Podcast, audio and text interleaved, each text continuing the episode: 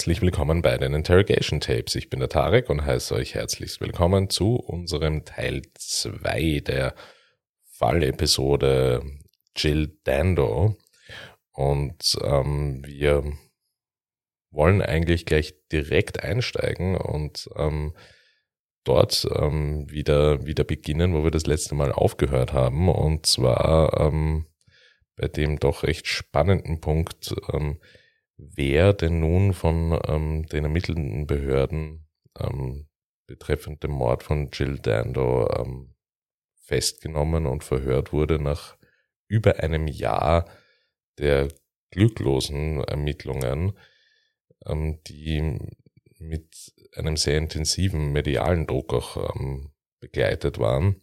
Wie zum Ende des letzten Teils schon beschrieben, ähm, wurde eben ein 40-jähriger Mann ähm, festgenommen und ähm, teilweise wurde von der Polizei mehrfach verhindert, ähm, ihn überhaupt vor einen Untersuchungsrichter ähm, bringen zu müssen, indem hier einfach äh, immer wieder ähm, versucht wurde, ähm, die, die, die, die Festnahme weiter oder die Festnahmefristen bis hin zur Vorführung zum Richter zu verlängern, um ihn weiter verhören zu können.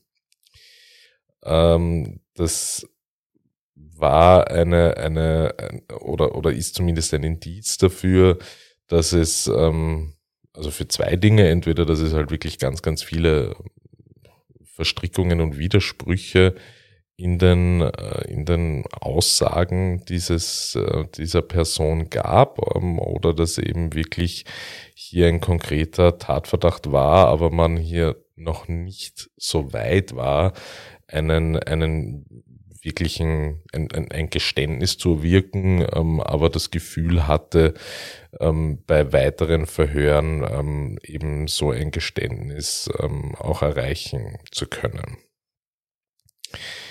Ähm, einige Tage nach der Verhaftung der Person wurde der Welt dann endlich mitgeteilt, ähm, das blieb bis jetzt aus, ähm, wer denn diese Person überhaupt sei. Und es fiel der Name Barry Bulsara.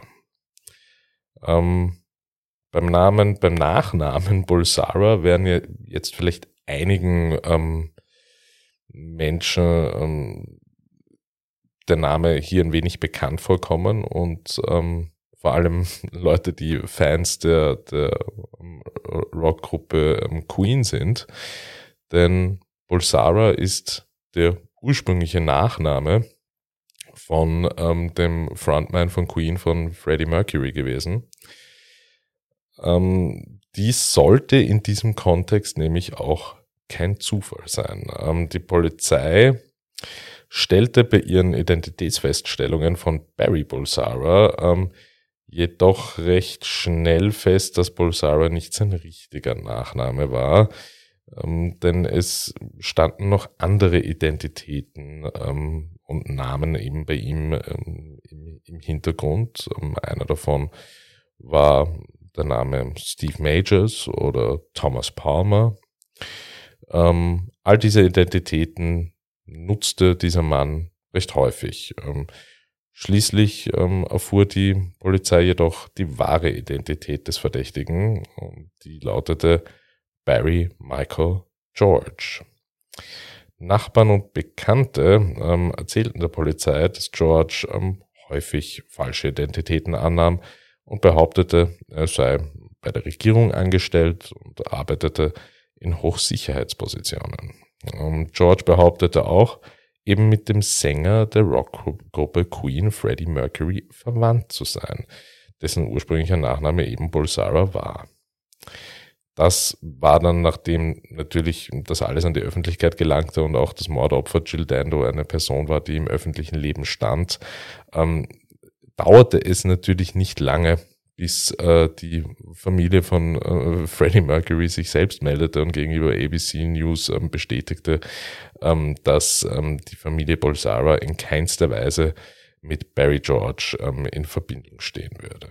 Barry George, und das müssen wir uns jetzt schon noch ähm, ein wenig anschauen. Ähm, Barry George ist, ist ähm, jemand gewesen, der ähm, durchaus eine schwierige und, und, und durchwachsene Kindheit hatte und auch in seinen Teenage-Jahren schon ähm, sehr viele, ähm, also, also sehr dazu geneigt hat, in, in Fantasieszenarien zu schwelgen und sich vorgestellt hat, einfach jemand anderer zu sein, als er tatsächlich war. Bevor wir nun also mit, äh, mit dem weiteren Verfahren und dem Prozess von, von Barry George fortfahren, würde ich gerne die Gelegenheit nutzen und ein bisschen Barry Georges ähm, Biografie näher betrachten. Barry George wurde am 15. April äh, 1960 ähm, geboren. Er wurde am 2. Juli ähm, 2001, eben wie wir schon auch in der letzten Folge festgestellt haben, ähm, festgehalten und beschuldigt, ähm, die ähm, britische Fernsehmoderatorin Jill Dando ermordet zu haben. In seinem frühen Leben wurde Barry George ähm, eben wuchs er, wuchs er in Hammersmith in, in London ähm, auf. Seine Eltern ähm, ließen sich recht früh scheiden, ähm, als er 13 Jahre alt war. Mit 14 Jahren besuchte er ähm, das ähm, staatliche ähm, Heathermount Internat in Sunningdale, Berkshire, äh, für Kinder mit emotionalen oder ähm, verhaltensbedingten Schwierigkeiten. Nachdem er die Schule ohne Abschluss verlassen hatte, war seine einzige Anstellung 1977 ein viermonatiger Botenjob bei, Achtung, der BBC. Sein Interesse an der BBC hielt ähm, bis zu seiner Verhaftung durchgehend an. Er war ein regelmäßiger Leser des hauseigenen Magazins Ariel und hatte Berichten zufolge vier Exemplare der Gedenkausgabe, in der über den Mord an Gildando berichtet wurde, aufgehoben. George interessierte sich zudem auch für Berühmtheiten, darunter Prinzessin Diana ähm, und Prinz Charles. Er nahm mehrere Pseudonyme an, angefangen in der Schule bereits, wo er den Namen Paul Gadd verwendete, den echten ähm, Namen des Sängers ähm, Gary Glitter. Frühere strafrechtliche Verurteilungen oder Ermittlungen im Zuge seines Erwachsenwerdens gab es auch bei ihm. Ähm, nach einem ähm, nämlich gescheiterten Versuch ähm, der Metropolitan Police ähm, beizutreten, sich anzuschließen, gab sich George 1980 ganz einfach als Polizist aus, nachdem er sich ähm, falsche Haftbefehle besorgt hatte. Ähm, flog die Geschichte dann auf. Dafür wurde er verhaftet und angeklagt. Ähm, vor Gericht erschien er dann in einem ähm, in einer Glamour-Rock-Kleidung mit ganz viel Glitzer und Glamour und gab ähm, nicht wahrheitsgemäß an, er hieße Paul Gadd. Ähm, und ähm, ja, hier hat er dann mal wieder eine seiner Fantasien, nämlich die Wiederbelebung seiner Gary Glitter-Fixierung ähm, ähm, forciert und ähm, er wurde dann auch tatsächlich, und das ist schon ziemlich krass, er wurde unter diesem Namen dann einfach angeklagt. Ähm, vor dem Kingston Magistrates Court ähm, wurde er damals zu einer ähm, Geldstrafe ähm, von 25 Pfund ver verurteilt. Also eher ein, eine, eine Lappalienstrafe für eigentlich etwas was doch nicht so ohne ist. Ähm, Im selben Jahr wurde er ähm, wegen unsittlicher Körperverletzung angeklagt und freigesprochen. Doch ähm, kurz darauf ähm, wurde er in einem ähnlichen Fall nun zu einer dreimonatigen Bewährungsstrafe erstmals verurteilt. 1983 ähm, wurde George ähm, im Old Bailey unter dem Pseudonym Steve Majors wegen der versuchten Vergewaltigung einer Frau in seinem Wohnblock verurteilt und verbüßte 23 Monate einer 33-monatigen Haftstrafe. Kurz zuvor war George, wie nach seiner Verhaftung wegen des Dando-Mordes bekannt wurde, bei dem Versuch ertappt worden, in den Kensington-Palast einzubrechen, der damals das Zuhause von Diana, der Prinzessin von Wales, war. Einmal wurde er sogar dabei erwischt, äh, wie er mit einer Sturmhaube und einem Messer auf sich auf dem Gelände versteckte und ein Gedicht bei sich trug, äh, das er an Prince Charles geschrieben hatte. Im Mai 1989 ähm, heiratete George ähm, eine japanische Studentin, Itsuko Tuide, äh, in seiner Ehe, ähm, die er als ähm, von seiner Familie auch ähm, in der Recherche herausgekommen als Vernunftehe gilt, ähm, war massiv gewalttätig. Ähm, das beschrieb ähm, eben Itsuko Toide in, in einem Interview. Nach vier Monaten erstattete sie erstmals äh, bei der Polizei Anzeige wegen Körperverletzung. George wurde angeklagt, aber der Fall wurde fallen gelassen, bevor er vor Gericht kam und ähm, die Ehe wurde geschieden. Ähm, ein Psychologe, der dann nach ähm, dem kompletten kriminellen Werdegang erstmals ähm, auch seine Kindheit und Jugend und seinen schulischen Werdegang beleuchtete, ähm, kam zu dem Schluss, ähm, dass seit seiner Verhaftung ähm, wegen des Stando-Mordes er an mehreren Persönlichkeitsstörungen litt und stellte fest, dass er einen IQ von 75 hatte und ähm, an schwere Epilepsie litt. Ja, so viel ein, ein, ein kurzer Schwenk in die, in die Biografie von, von, von Barry George. In unserer ähm, nächsten Analysefolge ist das natürlich ähm, die wesentliche Grundlage für unsere ähm, sozialarbeiterische ähm, Aufarbeitung des Falls. Ähm, das ist aber eben nur eine Komponente ähm, der Geschichte, die die ihr euch jetzt mal im Hinterkopf behalten müsst. Das heißt, es, es handelt sich hier natürlich zweifellos um eine, um eine Person mit einer kriminellen Vergangenheit. Darüber brauchen wir gar nicht diskutieren. Es handelt sich aber auch gleichzeitig um eine, eine Person, ähm, die potenziell unter Persönlichkeitsstörung leidet, die definitiv äh, ähm, in der Kindheit und Jugend ähm, Schwierigkeiten hatte, ähm, sich ähm, so zu entfalten und zu entwickeln, wie das ähm, üblich wäre äh, oder gut wäre in dem Alter. Also psychische Probleme stehen hier definitiv im Vordergrund. Es ist eine instabile Persönlichkeit, die dazu neigt, ähm, Identitäten von anderen Personen anzunehmen, die in Fantasiewelten lebt und die diese auch gerne öffentlich auslebt und gleichzeitig aber dann nicht dabei zu, äh, nicht davor zurückschreckt, äh, zur Umsetzung ihrer Fantasie, seiner Fantasiewelten auch Gewalt anzuwenden. Und das ist natürlich die Komponente, die äh, Barry George dann schnell mit dem Gesetz in Konflikt stehen lässt und äh, hier auch ähm, durchaus kritisch, ähm, natürlich ähm, kritisch, aber differenziert ähm, gesehen werden muss. Denn ähm, es, es, es stellt sich hier zwangsläufig irgendwann natürlich einmal ähm, bei den ganzen Diagnosen die Frage der Zurechnungsfähigkeit. Das nur später im Kontext zum, zum Verfahren, was ähm, jetzt entsteht. Wir springen jetzt auch wieder zurück, äh, unmittelbar zu den Ereignissen nach seiner Festnahme. Während Barry George nämlich festgehalten wurde, wurde das Haus, wurde sein Haus, ähm, eben das eine halbe Meile nur von, von Dandos Wohnsitz entfernt liegt, ähm, von der Polizei durchsucht. Ähm, den Ermittlern ähm, fehlten jedoch wichtige Beweise, um wirklich einen soliden Fall aufzubauen, den sie dem Staatsanwalt übergeben konnten, einschließlich eines fehlenden Motivs. Augenzeugen des Verbrechens ähm, und eine Mordwaffe ähm, konnten ebenfalls nicht in den Kontext von Barry George gebracht werden. Man hoffte, dass solche Beweise in der Wohnung des Verdächtigen gefunden werden könnte. Viele Gegenstände ähm, wurden schließlich aus der Wohnung von ähm, Barry George entfernt und als Beweismittel in einem ähm, der wirklich öffentlichkeitswirksamsten Prozesse des Jahrhunderts, kann man fast schon sagen, in Großbritannien eingesetzt. Ähm, bei dieser Verhandlung die fast acht Monate nach Barry Georges äh, Verhaftung begann, ähm, gestaltete sich wirklich ähm, ziemlich, ziemlich medienwirksam und zwar auch im Old Bailey.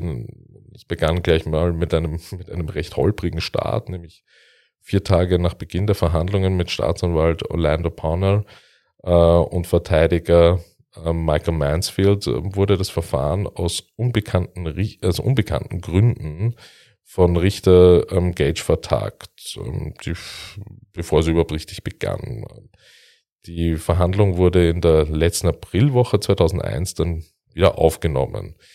aber erneut auf die erste Maiwoche vertagt. Ähm, am 4. Mai 2001 wurde der Prozess schließlich wieder aufgenommen. Wobei der Staatsanwalt, ähm, die, wobei die Staatsanwaltschaft ihre Argumente ähm, nun ähm, gegen Barry George vor einer Jury aus sieben Frauen und fünf Männern darlegte. Rückblickend betrachtet war es äh, mir in meiner Recherche, außer jetzt wirklich ähm, Vermutungen und Gerüchten, nicht mehr möglich, zweifelsfrei festzustellen, warum der Beginn des Prozesses zweimal ohne jegliche Angaben von Gründen ähm, vertagt wurde. Das ist natürlich gerade bei so einem öffentlichkeitswirksamen Prozess die perfekte Grundlage für mediale Spekulationen bis zum geht nicht mehr. Also Material über dieses, über dieses spekulativ, über diese spekulativen Gründe gibt's genug, ähm, die natürlich sehr stark, muss man sagen, natürlich in die Richtung gehen, dass jede Staatsanwaltschaft einfach noch nicht, ähm, noch nicht bereit war, ähm, eine, die, die, die Verhandlung oder die Anklage auch wirklich zu führen gegen Barry George, dass es keine Beweise gab, dass die Indizien nicht einmal stark genug waren, um überhaupt einen Prozess standzuhalten. Es sind halt üblicherweise alles Gründe, die dafür sorgen oder, oder die man auch im Vorhinein irgendwie ähm, so steuern kann, dass der Prozess halt von Anfang an etwas später beginnt und nicht zweimal beginnt und dann zweimal vertagt wird. Aber wie dem auch sei, wie gesagt, konkrete Gründe habe ich in meiner Recherche hier nicht gefunden. In der ersten Maiwoche jedoch erfuhren die Geschworenen die Einzelheiten über den Tod von Jill Dando und den Tatort. Dann ähm, wurden sie ähm, ähm, unterrichtet über den Werdegang äh, und, und, und den biografischen Werdegang von Jill Dando einschließlich ihrer Verlobung mit und ihrer erfolgreichen Karriere und ähm, all ihrer Achievements und Leistungen. Ähm, eben anschließend schilderte die Staatsanwaltschaft, ähm, welche Beweise sie ähm, gegen Barry George hatte und zeichnete das Bild eines Mannes, der von Ruhm und ähm, Ehre besessen war, dies aber in seinem Leben nie umsetzen konnte. Barry George hatte ein intensives ähm, Interesse an Schusswaffen, an dem Militär, was durch die große Menge an Magazinen und Büchern zu diesen Themen in seinem Haus bestätigt und belegt werden konnte. Ähm, George äh, hatte auch ähm, die Angewohnheit, ähm, sein Leben, Leben lang eben falsche Identitäten zu benutzen. Äh, Porner erzählte den Geschworenen weiters, wie Barry George 1982 unter dem Namen Steve Majors einem Pistolenclub beigetreten war.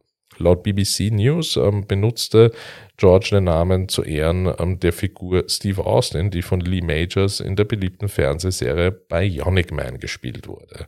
Pornell erzählte den Geschworenen ebenfalls, dass George andere berühmte Identitäten angenommen hatte, darunter die eines heldenhaften SAS-Soldaten, der 1980 half, die Belagerung der iranischen Botschaft in London zu beenden. Pornell sprach von Barry Georges äh, Besessenheit von der BBC, wo der Angeklagte 1976 eine Zeit lang als Bote arbeitete. Weiters erklärte er, der Angeklagte habe ein ungewöhnliches Interesse an der BBC gehabt und oft Exemplare der Mitarbeiterzeitung mit Artikeln und Fotos von Mitarbeitern gesammelt. Das Sammeln der Artikel wurde über einen Zeitraum von sieben Jahren wöchentlich fortgesetzt. Einer der Mitarbeiter, die häufig in der BBC-Mitarbeiterzeitung abgebildet waren, war Jill Dando.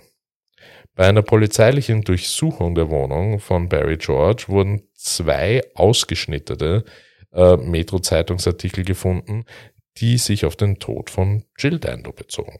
Die Geschworenen äh, wurden ebenfalls darüber unterrichtet, dass Barry George, obwohl er behauptet hatte, Jill Dando nie gekannt zu haben, nach ihrem Tod große Sympathie für sie gezeigt hatte.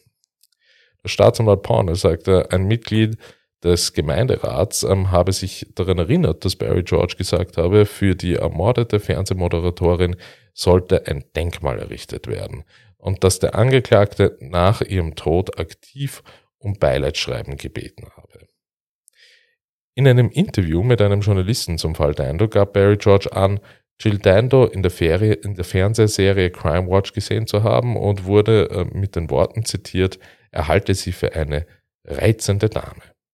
Staatsanwalt äh, Pornell erklärte den Geschworenen, dass der Bericht des Journalisten im Widerspruch zu einer Aussage von Barry George bei der Polizei steht. Ein noch ähm, überzeugenderer Bericht, äh, den äh, Barry George mit dem Mordfall Dando in Verbindung bringt, ähm, kam von einer Zeugin namens Sally Mason. Mason war seit 15 Jahren eine Bekannte von Barry George. Während eines Gesprächs mit Mason über den Mord an Dando hatte Barry ihr gegenüber geäußert, dass er tatsächlich dort gewesen war, obwohl er bei anderen Gelegenheiten gegenüber der Polizei behauptet hatte, nie dort angewiesen zu sein, anwesend gewesen zu sein am Tatort.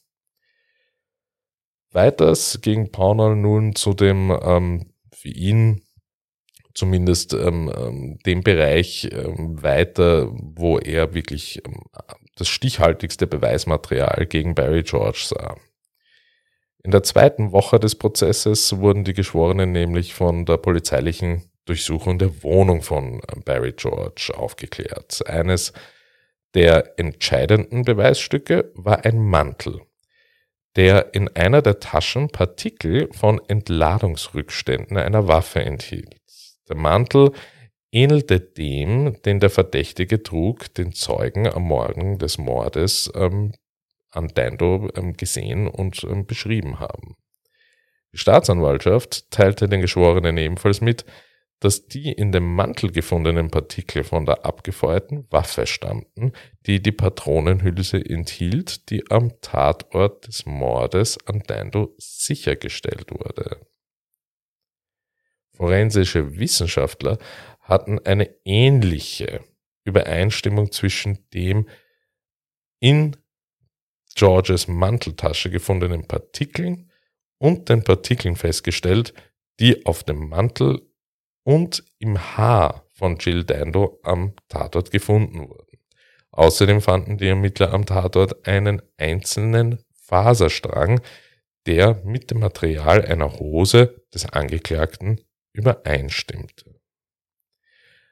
Eine weitere besonders belastende Zeugenaussage wurde den Geschworenen noch vor Ende des Eröffnungsplädoyers an der Staatsanwaltschaft mitgeteilt.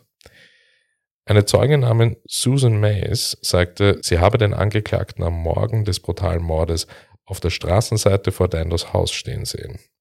Die Zeugin behauptete auch, dass der Angeklagte einen schwarzen Anzug mit einem weißen Hemd getragen habe. Pornell beendete seine Rede in seinem Eröffnungsplädoyer damit, ähm, indem er den Geschworenen mitteilte, dass dieser Angeklagte Jill Dando erschossen hat, obwohl er vielleicht kein rationales Motiv hatte. Also man stellt hier seitens der Staatsanwaltschaft schon zu Beginn äh, des Prozesses in den Raum, ähm, dass es ein, dass es, dass es nicht, ja, ich will jetzt nicht sagen, eine, eine Tat ähm, basierend auf Unzurechnungsfähigkeit war, aber ähm, dass es ähm, zwar kein Motiv gegeben hat, aber dass er es aufgrund der erdrückenden Beweislast, die sie haben, zweifellos sein muss. In der dritten Woche ähm, des Prozesses ähm, erhielten die Geschworenen eine Führung ähm, durch mehrere der wichtigsten Orte, die in die Ermittlungen involviert waren. Äh, nach einer Besichtigung der Häuser, in denen Dando und dann auch im Haus von George absolviert wurde, und der umliegenden Gebiete wurden die Geschworenen erneut in den Gerichtssaal geführt, um die Aussagen anderer wichtiger Zeugen zu hören. Eine Zeugin, die mit Dando befreundet war, beschrieb, wie sie die Leiche ihrer Freundin auf der Eingangstreppe gefunden hatte. Tatsächlich hatten mehrere Personen die Leiche von Dando unmittelbar nach ihrem Tod entdeckt. Allerdings hatte niemand in der Nähe des Tatorts eine verdächtige Person gesehen, mit Ausnahme von Miss Dandos Nachbar Mr. Hughes. Den Geschworenen wurden auch Videoaufzeichnungen von Befragungen gezeigt, in denen ähm, Barry George von den Ermittlern ausführlich befragt worden ist. Erneut war Barry George zu hören, der sagte, er habe Jill Dando noch nie zuvor leibhaftig gesehen und sei dennoch schockiert gewesen, als er von den Umständen ihres Todes erfuhr. Die Ermittler fragten George auch, ähm, ob er Dando getötet hatte, was er natürlich verneinte. Als nächstes im Prozess ähm, war die Verteidigung an der Reihe. In der vierten Woche erklärte der Verteidiger äh, Michael Mansfield den Geschworenen, es gebe Beweise dafür, dass Dando von einem professionellen jugoslawischen Auftragskiller ermordet worden sei. Er vermutete, ähm, dass ihr Tod als Vergeltung für die NATO-Bombardierung ähm, in Belgrad erfolgte. Wir müssen kurz wieder zurückgehen, zeitlicher Kontext, Anfang der 2000er Jahre. Ähm, hier gab es nach wie vor kriegerische Handlungen im ehemaligen Jugoslawien und die NATO war in diesen Einsatz natürlich involviert. Und ähm, hier ähm, soll es, oder was heißt soll es, hier hat es durchaus in, in weiten Teilen Westeuropas immer wieder ähm, Vergeltungsanschläge ähm, und, und, und Aktionen ähm, für diverse NATO-Militärschläge gegeben. Also das war jetzt nicht etwas, das ähm, vollkommen absurd war, ähm, jedoch Beweise dafür in dem Kontext waren halt auch wirklich sehr, sehr dünn. Ähm, seine ähm, Behauptung wurde auch ähm, durch einen Bericht ähm, der, des National Intelligence Crime Service gestützt, äh, der den Tod ähm, der äh, berühmten ähm, Fernsehmoderatorin eben eben kommentierte, die Ermordung von Dando äh, war angeblich eine von Arkan, dem Anführer der, der Tiger, angeordneter Anschlag. Die Argumente der Verteidigung, die sich auf ähm, den, die Auftragskiller-Theorie konzentrierten, zogen sich bis in die fünfte Woche hinein.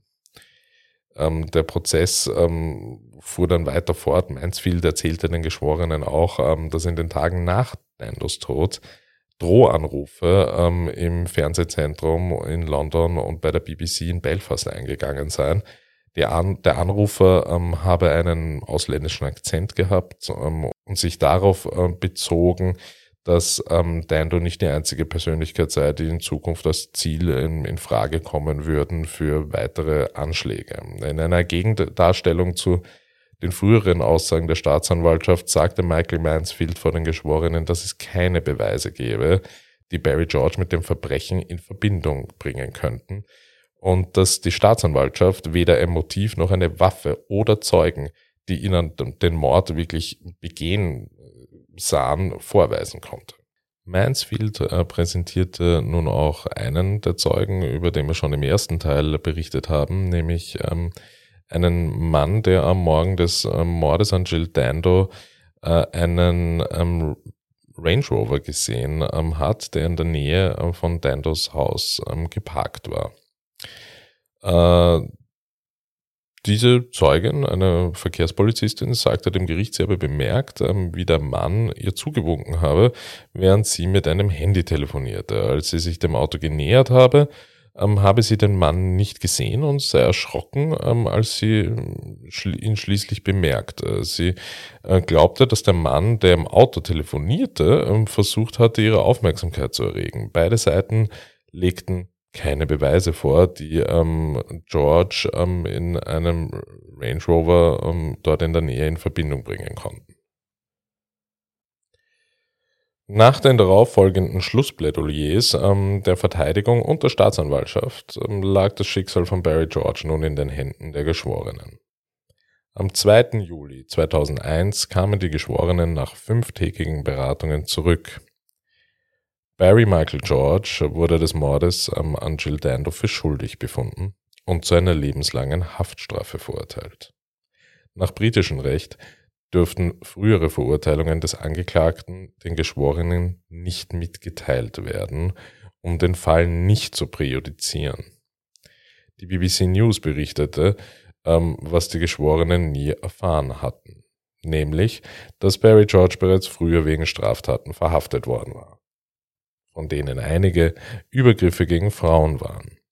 Im Jahr 1980 war George zu einer Geldstrafe verurteilt worden, weil er sich als Polizeibeamter ausgegeben hatte. Im selben Jahr wurde er wegen Belästigung von zwei Frauen verhaftet. Eine der Frauen war von George in einem Aufzug angegriffen worden.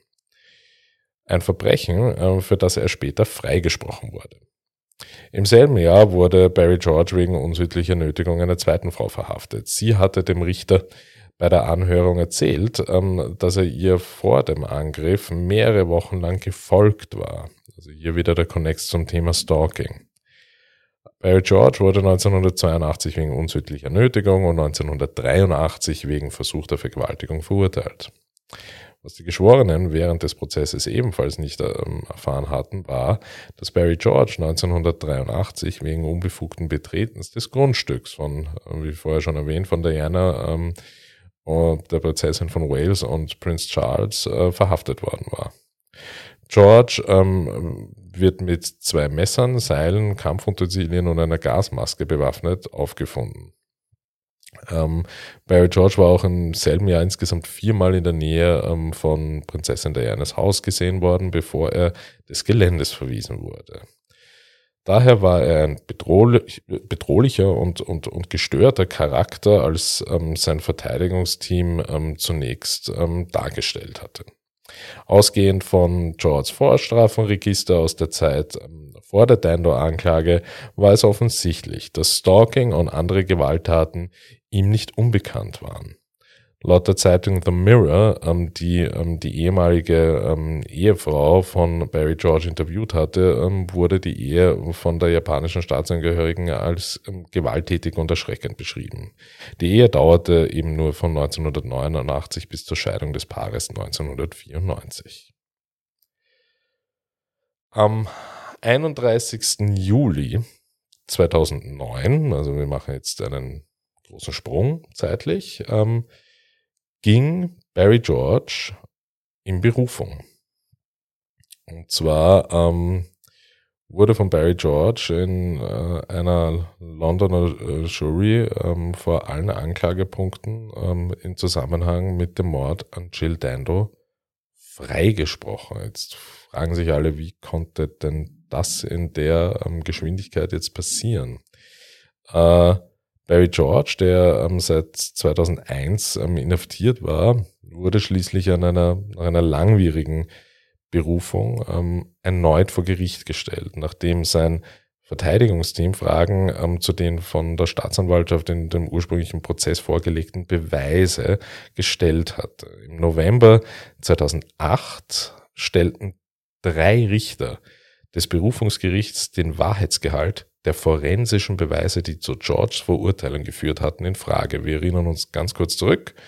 Ähm, das zentrale Beweiselement waren die forensischen ähm, Beweisstücke einerseits Patrone, Patronenhülse, Partikel dieser Patrone, die sich im Mantel von ähm, ähm, ähm Barry George wiederfanden, wobei hier, wenn man genau zugehört hat, ähm, schon ähm, gesagt wurde, dass diese Partikel zu dieser Art von Patronenhülse, die in diese Waffe passt, übereinstimmt. Allerdings wurde nie gesagt, dass es sich exakt um diese handelt. Also es sind einfach Partikel einer Patronenhülse, die der, dieser, des, dieses Typs gleichen, jedoch nicht ein und dieselbe. Der weitere Beweisstrang war ähm, eben eine Faser, eine Stofffaser, ähm, der Hose und des Mantels, ähm, die, der Barry George gehörte und eine sehr, sehr ähnliche Faser eben am Tatort gefunden wurde. Die Geschworenen ähm, des Wiederaufnahmeverfahrens äh, im Old Bailey Court erfuhren ebenso wie die ersten Geschworenen nichts von George früherer Verurteilung ähm, wegen eines Sexualdeliktes, einer versuchten Vergewaltigung und drei Festnahmen wegen unsittlicher Körperverletzung. Auch von dem Einbruch in den Kensington Palace hatten die Geschworenen nichts erfahren. Mit nichts erfahren heißt das wieder offiziell nichts erfahren. Dass das Ganze natürlich in den Medien überall breitgetreten wurde zum damaligen Zeitpunkt ist klar. Ähm, wir befinden uns jetzt aber gute neun Jahre, acht, neun Jahre nach der Verurteilung. Ob diese Geschworenen dann unmittelbar ähm, ähm, sich daran noch ähm, sofort erinnern konnten, ähm, weiß man natürlich nicht. Barry George ähm, feierte den Freispruch natürlich äh, und mit, teilweise mit seinen Anhängern, die er mittlerweile schon hatte, äh, nachdem die Jury ähm, ihn entlastet hatte. Nach Angaben der Zeitung Telegraph ähm, wurde Barry George eine Entschädigung in der Höhe von eine Million Pfund für seine Zeit im Gefängnis ähm, angeboten. Ähm, weitere 100.000 Pfund ähm, wahrscheinlich auch noch ähm, von der Boulevardpresse für seine Geschichte, für seine Gegendarstellung. Außerdem äh, wird Barry George ähm, wahrscheinlich ähm, auch gegen die unrechtmäßige Inhaftierung noch klagen. Ähm, Zeitungsberichten, also meinen Recherchen zufolge ist diese Klage dann noch nicht eingegangen, aber ähm, die ist anscheinend sehr, sehr lang schon geplant. Ähm, ja, Zeitungsberichten zufolge ähm, hält sich George nun in Irland oder ähm, in, in einem ländlichen Teil Englands ähm, auf. So eine ganz genaue Aufenthaltsort ist nicht bekannt. Ähm, es ist generell, finde ich, recht schwer vorstellbar, ähm, dass, dass aus einem Leben, das wirklich unnötigerweise und gewaltsam zerstört wurde, etwas ähm, Positives entstehen könnte. Ähm, als bleibendes Vermächtnis für Jill Dando haben sich Alan Farding, eben sein ihr damaliger Verlobter Freund und die Familie ähm, des Fernsehsenders BBC mit zahlreichen Unterstützern zusammengetan und eines der ersten kriminalwissenschaftlichen Institute der Welt zu gründen. Alan Farding sagte, dass diejenigen, die Jill kannten und liebten, versuchten, die Tragödie in etwas Positives umzuwandeln. Das Jill Dando Institute of Crime Science wurde entwickelt, um bei der Verbrechensverhütung zu helfen. Das Institut bietet, Studiengänge ähm, zur ähm, Verbrechensverhinderung an, in der Hoffnung, dass andere unnötige Gewalttaten in Zukunft verhindert werden können. Also hier zumindest auch das Teil des Vermächtnisses von Jill ähm, Dando, welches ähm, inhaltlich zumindest wirklich übereinstimmt mit ihrer Tätigkeit bei der damaligen Sendung Crime Watch, wo sie ebenfalls wirklich mit Rat und Tat ähm, zur Seite stand und Tipps gab, ähm, wie man in kritischen Situationen die zu Verbrechen führen könnten, agiert und deeskalierend nämlich agiert. Und ähm, ja, jetzt, jetzt, jetzt sind wir am Kern der Geschichte angekommen und das ist jetzt eigentlich der aufgelegte Diskussionspunkt für, ähm, für unsere ähm, nächste Analysefolge. Denn wir haben jetzt hier einen Täter, der verurteilt wurde, der in einem Berufungsverfahren wieder vollkommen freigesprochen wurde, dem Entschädigungen gezahlt wurden ähm, und ähm, der eine psychisch instabile ähm, Persönlichkeit hat.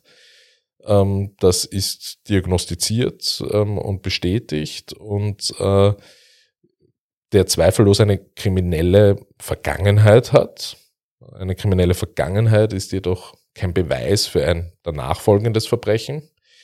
Ähm, diese komplette kriminelle Vergangenheit wurde in einem Indizienprozess natürlich hochstilisiert. Die Tatsache, dass er bei der BBC als Bote gearbeitet hat, ist Fakt, jedoch auch kein Beweis für den Mord. Dass er ähm, verschiedene Identitäten im Laufe seines Lebens ähm, angenommen hat, ist seiner, sicher seiner, seiner, seiner psychischen Verfassung geschuldet, ist jedoch auch kein äh, relevanter Beweisstrang für den Mord an Jill Dando. Das, was übrig bleibt, und das ist halt etwas, über das wir auch das nächste Mal noch reden werden, ist ähm, die forensische Beweislage unter Anführungszeichen, die von Anfang an ähm, nicht, nicht ganz koscher war. Und ich habe auch in der Recherche, werde ich euch verlinken, äh, Social Media, ähm, durchaus einige Zeitungsberichte unmittelbar nach der Verurteilung 2001 gefunden, die damals schon gemeint haben, ähm, diese Verurteilung stinkt, die ist wackelig, ähm, die fußt nicht auf ähm, fundierten, auf einer fundierten Beweislage. Ähm, ja, dass es dann trotzdem natürlich ähm, acht bis neun Jahre dauert, ähm, bis jemand dann wieder freikommt und ähm, dass ähm, kein Geld der Welt diese Zeit im Gefängnis natürlich ungeschehen machen kann, ist, ist, ist ein, ein sehr großer Faktor an dieser Geschichte. Ähm, ja, also Barry George ist, ist, ist definitiv eine, eine, eine zwielichtige Figur, muss man sagen ähm, und, und definitiv kein Wohltäter. Nur, ja, im Zweifel für den Angeklagten. Ne? Also, ähm, und es gilt die Unschuldsvermutung. Und hier muss die Frage gestellt sein, einerseits in unserer nächsten Analysefolge, kann oder können Verdächtige, ähm, die, die, die einfach wirklich psychiatrische Diagnosen haben und wahrscheinlich auch in Verhörsituationen, gerade Barry mit seiner, ähm, mit seinem Gelüsten nach Fantasiekonstrukten und anderen Identitäten können hier ähm, solche Verdächtige mit, mit solchen Diagnosen in Verhörsituationen wirklich ähm, für hundertprozentig zurechnungsfähig ähm, anerkannt sein? Ist das, ist das, wie ist das gesetzlich geregelt? Das ist so ein Faktor, um den wir uns, ähm, um den, den wir uns anschauen wollen. Und der andere ist natürlich, ähm, inwiefern spielt der öffentliche und mediale Druck eine Rolle? Ähm, denn, denn, denn das war natürlich in, bei diesem Fall bei Jill Dando massiv. Hier ähm, gab es über ein Jahr lang Ermittlungen, zwei Sonderkommissionen, die im Prinzip ähm, nicht einmal irgendeinen Verdächtigen ähm, zutage bringen konnten, geschweige denn irgendwelche Beweise finden konnten. Und dann war von null auf nichts ähm, Barry George da. Und kaum war er da, war er eigentlich schon verurteilt. Ja, das, das, das sind alles so Komponenten, die ähm, schon einige Fragen auch aufwerfen in diesem, in dem Kontext diesen Falls, äh, dieses Falls. Ja, wir werden uns in unserer nächsten Analysefolge extensiv dann zu zweit wieder damit ähm, beschäftigen und ähm, ich bedanke mich an dieser Stelle auch fürs Zuhören ähm, bei dem zweiten Teil von Jill Dando und wünsche euch noch eine schöne Zeit und ähm, bis zur nächsten Episode. Tschüss.